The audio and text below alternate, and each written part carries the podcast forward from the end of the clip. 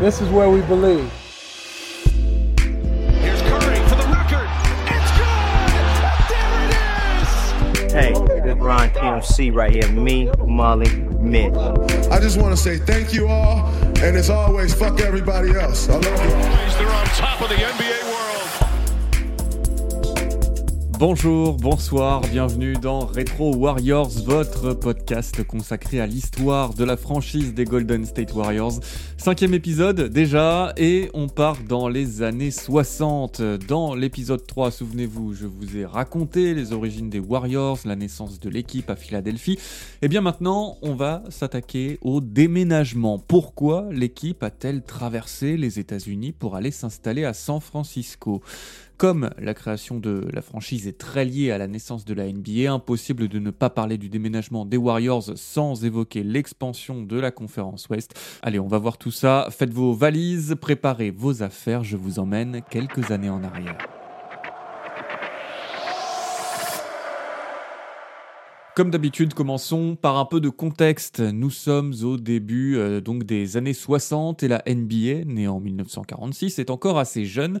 Les Boston Celtics de Bill Russell dominent la ligue avec plusieurs titres de suite. Les Philadelphia Warriors, eux, ont drafté Wilt Chamberlain en 1959 et ils forment déjà avec Paul Arizin un superbe duo. Côté front office des Warriors, c'est Teddy Gottlieb, l'une des figures fondatrices de la franchise, qui est aux commandes en tant que propriétaire depuis 1952.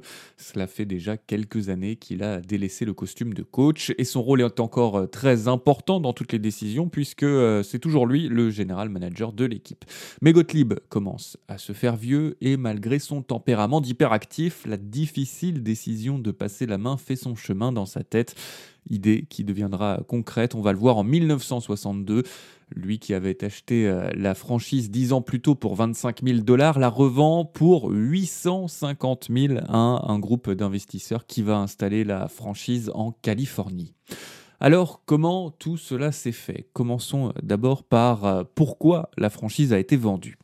Les raisons, en fait, sont assez floues. Quand on cherche un peu, on trouve tout un tas d'explications, surtout une qui dit que les Warriors, malgré la présence de Chamberlain, n'attiraient plus le public à Philadelphie au début des années 60.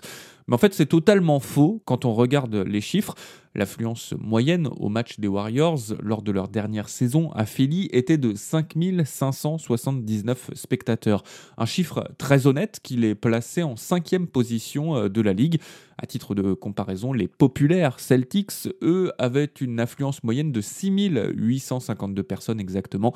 Donc ça n'est pas ça. La théorie qui tient la corde est plutôt simplement celle de la fatigue d'Eddie Gottlieb, ou du moins une envie de sa part de prendre un peu ses distances, lui qui avait une soixantaine d'années à ce moment-là. Et comme encore plus qu'aujourd'hui la NBA était un petit monde, à l'époque, la nouvelle que les Warriors étaient en vente fait assez vite le tour des États-Unis. C'est là qu'intervient un autre homme important dans l'histoire de notre franchise préférée, j'ai nommé Franklin Mioli. Alors qui est cet homme qui sera le propriétaire des Warriors jusqu'en 1986 Mioli, c'est d'abord un mec de médias, un producteur d'émissions de radio et de télévision, notamment des émissions de sport, et il est établi, vous me voyez venir, à San Francisco.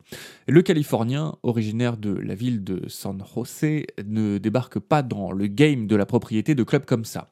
Après ses études à l'université de l'Oregon, Mioli a commencé par être commercial pour une brasserie de San Francisco, et euh, en tant que responsable du marketing, comme on dirait aujourd'hui, et malgré son jeune âge, Mioli avait réussi à convaincre sa direction de devenir le sponsor de la principale émission de radio de la baie sur euh, les 49ers, l'équipe de foot américain de la ville.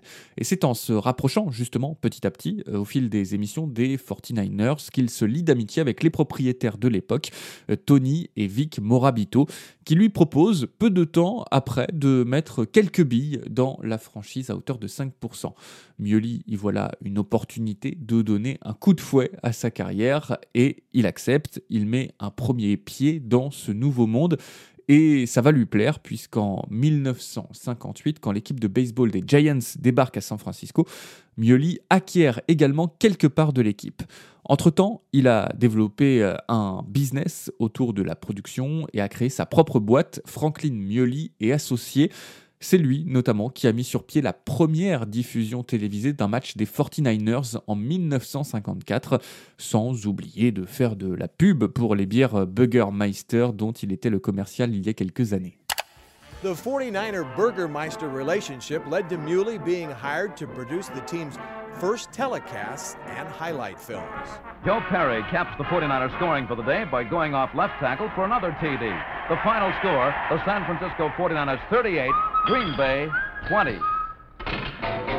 Burgermeister, Burgermeister, it's so light and golden clear, and it's so much more refreshing. Try a Burgermeister beer. Et Mioli produira ensuite toutes les diffusions télé des matchs des 49ers et des Giants. Bref, au début des années 60, dans le milieu du sport, dans la baie de San Francisco, Franklin Mioli est un nom que l'on connaît forcément. Bon, le foot, le baseball, c'est bien, mais ça manque de basket tout ça. Et donc, comme je le disais, au début des années 60, la nouvelle que les Warriors sont en vente est un secret de polichinelle. Et Mioli, toujours bien informé, est vite au courant de l'affaire. Alors, il va se positionner, il va mettre sur pied, avec 40 autres amis, un club d'investisseurs afin de réunir les fonds pour acheter les Warriors. Et pour renforcer le dossier, ce petit groupe d'investisseurs est soutenu par Diners Club, une société de cartes de crédit, l'équivalent de Visa ou Mastercard aujourd'hui. Et c'est ainsi que le deal se concrétise, les différentes parties se serrent la main pour donc 850 000 dollars. Donc voilà, en fait on raccourcit souvent l'histoire en disant que Mully a racheté la franchise à Gottlieb en 62 pour la faire venir chez lui en Californie, mais c'est un peu plus compliqué que ça. Mully deviendra vraiment le proprio principal de l'équipe un petit peu plus tard. Mais il ne faut pas croire non plus que c'est juste parce que Franklin Mully voulait investir dans le basket que les Warriors sont arrivés à San Francisco. Dans sa volonté d'expansion, la NBA elle-même poussait pour étendre son implantation en Californie. Pour bien comprendre ce qu'il s'est passé à cette période, il faut comme souvent s'intéresser à l'histoire de la ligue. Au début des années 60, on ne parle pas encore de conférences, mais de divisions, avec l'une à l'est et l'autre à l'ouest. La NBA ne compte alors que 8 équipes. À l'est, les Warriors de Philadelphie évoluent avec Boston, Syracuse et New York. À l'ouest, il y a Cincinnati, Saint-Louis, Détroit et les Lakers de Los Angeles qui viennent tout juste de déménager de Minneapolis. Donc bon, en vérité, si l'on prend une carte des États-Unis, on se rend bien compte qu'il n'y a véritablement qu'une seule équipe installée à l'ouest du pays et les Lakers sont un peu esselés en Californie. C'est justement une demande des propriétaires de l'époque euh, d'implanter d'autres franchises à l'ouest pour bah, simplement rentabiliser les trajets. L'équipe la plus proche de Los Angeles, c'était Saint-Louis, dans l'état du Missouri, soit plus de 2500 km à vol d'oiseau. La NBA et ses acteurs souhaitent donc, c'est la logique des choses, se développer sur la côte ouest et une grande ville comme San Francisco apparaît comme l'endroit idéal pour une expansion. Déjà pour des raisons économiques, comme souvent, comme aujourd'hui, déjà à l'époque, la Ligue favorisait la création ou la migration de franchises dans les grandes métropoles. San Francisco, au-delà de la taille de la ville, c'était un gros marché commercial et télévisuel à prendre. Il existait en plus déjà une salle en capacité d'accueillir une équipe NBA avec le Copalace de Daly City, situé à la frontière sud de la ville. Et puis, une idée populaire à ce moment-là était de créer des équipes de sport attachées à une région plutôt qu'à une seule et même ville. Pour les Warriors, la maison c'était donc le Copalace, mais durant ses premières années en Californie, l'équipe a régulièrement délocalisé ses matchs à San José, Oakland, Sacramento et même à Las Vegas et Seattle.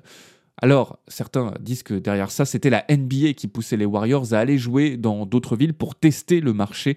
Euh, les Warriors auraient été utilisés comme des cobayes pour euh, voir s'il y avait de l'engouement lorsqu'une équipe venait jouer dans telle ou telle ville.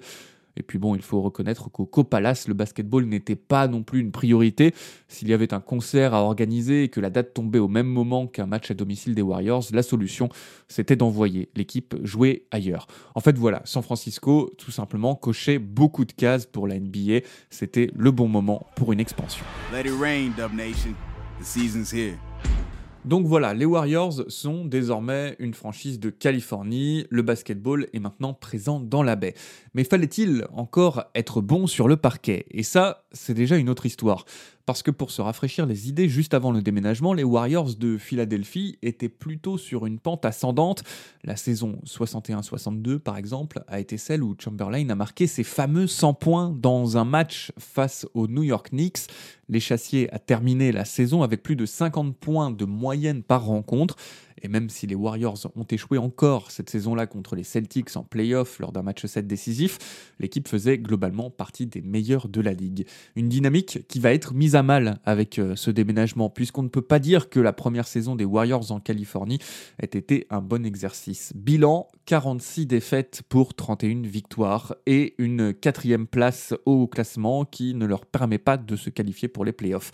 Pas terrible collectivement sur le parquet malgré les 44 points de moyenne de Wilt. Et en dehors, ce n'est pas mieux, les finances sont dans le rouge, avec notamment un copalace qui peine à être rempli. D'une capacité d'un peu plus de 10 000 places, la salle atteint même un pic de non-fréquentation, disons, avec seulement 1669 spectateurs lors d'un match de saison régulière.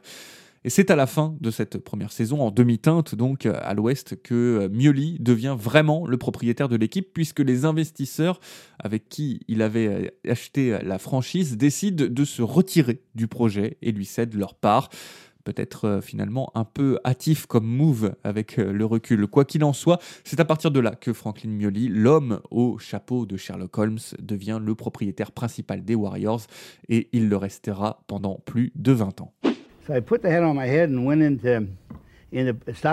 Un jour, j'ai commencé à mettre un chapeau. Je suis arrivé à un entraînement comme ça, et les gars, forcément, se sont moqués de moi, mais peu importe.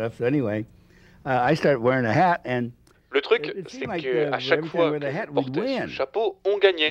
Et un soir, on a perdu à Philadelphie. On monte dans le bus, et là, les gars me disent C'est ta faute, tu n'avais pas ton chapeau ce soir, on a perdu. Your fault, You didn't wear your hat, we lost.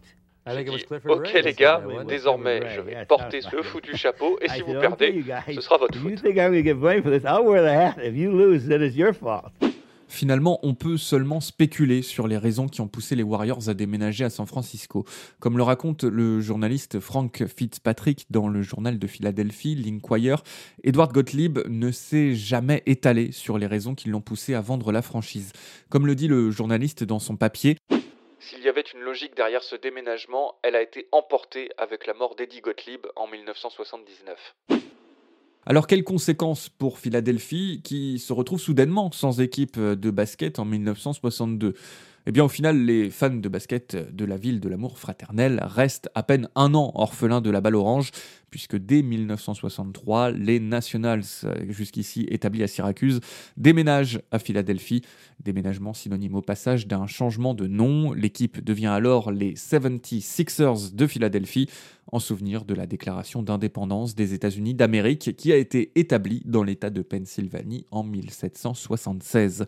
Et puis, Philly retrouvera aussi assez rapidement Will Chamberlain, puisque euh, si l'homme au 100 points a suivi les Warriors à San Francisco, il revient dès 1965 à Philadelphie via un trade.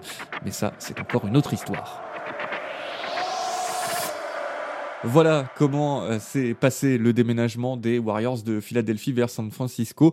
J'espère en tout cas que vous aurez appris des choses sur notre belle franchise, que ça aura mis un peu de lumière au milieu de cette euh, saison un peu morose pour nos Warriors. Si l'épisode vous a plu, n'hésitez pas à en parler autour de vous, à mettre les fameuses 5 étoiles et à le partager sur euh, les réseaux sociaux.